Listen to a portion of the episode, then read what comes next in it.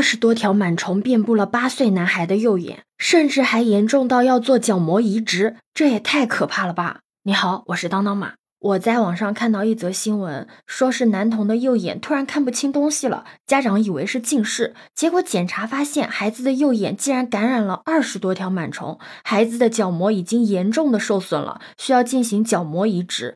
家长呢也说，在这个之前啊，孩子没有检查过眼睛。有网友就在下面评论嘛，这家长也太粗心了吧！不过值得庆幸的是，孩子经过手术之后啊，视力正在逐渐的恢复。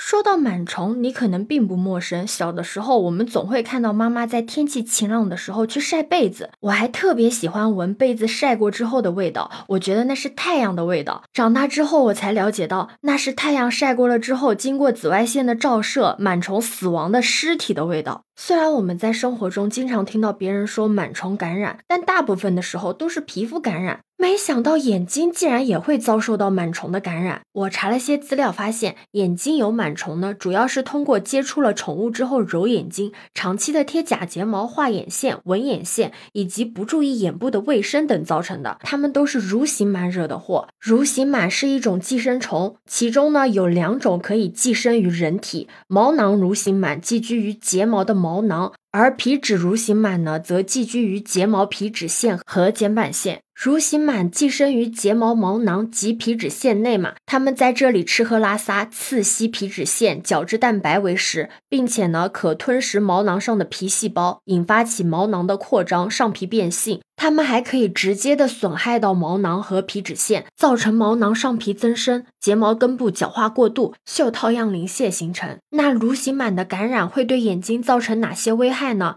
轻一点的感染就是引起睫毛的脱落、倒睫或者是乱睫等异常，重则呢就导致睫毛不停的脱落。因为蠕形螨的分泌物以及死亡之后的代谢物，如果不能够及时的排出体外的话，就很可能会造成睑板腺的堵塞，引起睑板腺功能障碍，就会出现干眼症状。所以临床中干眼症患者中有不少人会同时的继发蠕形螨感染。那眼睛一干，内膜功能可就不好了呀。所以当睑缘的炎症会扩散到结膜的时候，就会引起结膜炎。有些表先啊，就为过敏性的结膜炎，严重的时候甚至会侵犯角膜，引起角膜炎，反反复复就可能会造成严重的视力损伤，像视力开始出现模糊下降的问题。但新闻里面的那个男孩究竟是怎么感染螨虫的？暂时呢也没有办法考证，因为孩子在这一次感到眼睛不适之前，家长从来都没有带他做过眼睛的检查。幸运的是，最终在医生采取角膜移植手术之后，孩子的视力也正在逐渐的慢慢恢复。你可能要问了，那怎么样才能判断我的小孩有没有出现蠕形螨的感染呢？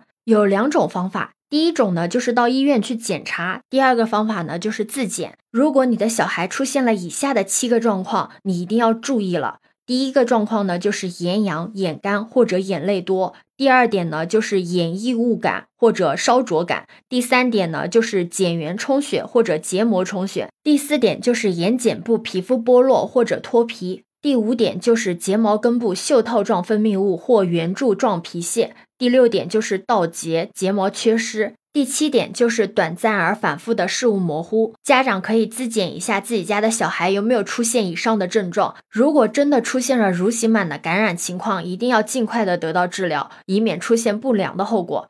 那我们在平时生活中该如何的预防蠕形螨的感染呢？首先，一定要注意自己个人的卫生。日常清洁的时候，千万不要漏掉了眼睑部分的清洁，要定期消毒毛巾、枕巾等日常用品。床单被褥一定要勤洗勤换。孩子的毛绒玩具最好做到定期的清洗，并且一定要跟小朋友讲，在没有洗手的情况下，千万千万不要揉眼睛。蠕形螨感染具有传染性，它可以通过直接的接触和间接接触污染的物品来感染人体。所以在日常生活中，生活用品一定要单人单份，千万千万不要孩子跟家长的混在一起，然后小情侣之间也混在一起，单人单份才能避免交叉感染。如果你家里养了宠物的话，像宠物的身上呢，也可能是寄居着蠕形螨的，长期的接触也有感染的风险。所以，如果你家里养宠物，一定要定期的给宠物做清洁。这样可以减少宠物被寄居蠕形螨的可能，并且如果你摸过宠物之后，一定一定要洗手，千万不要在摸完宠物之后又去揉眼睛。平时在生活中也要加强锻炼，提高自己的自身免疫力，保持一个良好的作息。只有提高了自身的免疫力，这样的话，感染蠕形螨的可能性也会减少。可能你会觉得，哎，你怎么没有说晒被子呀？我们小时候的除螨不全都是靠妈妈晒被子吗？但根据实验统计，如果我们将被子放在太阳下暴晒四个小时，也只能杀死被子上百分之六十的螨虫。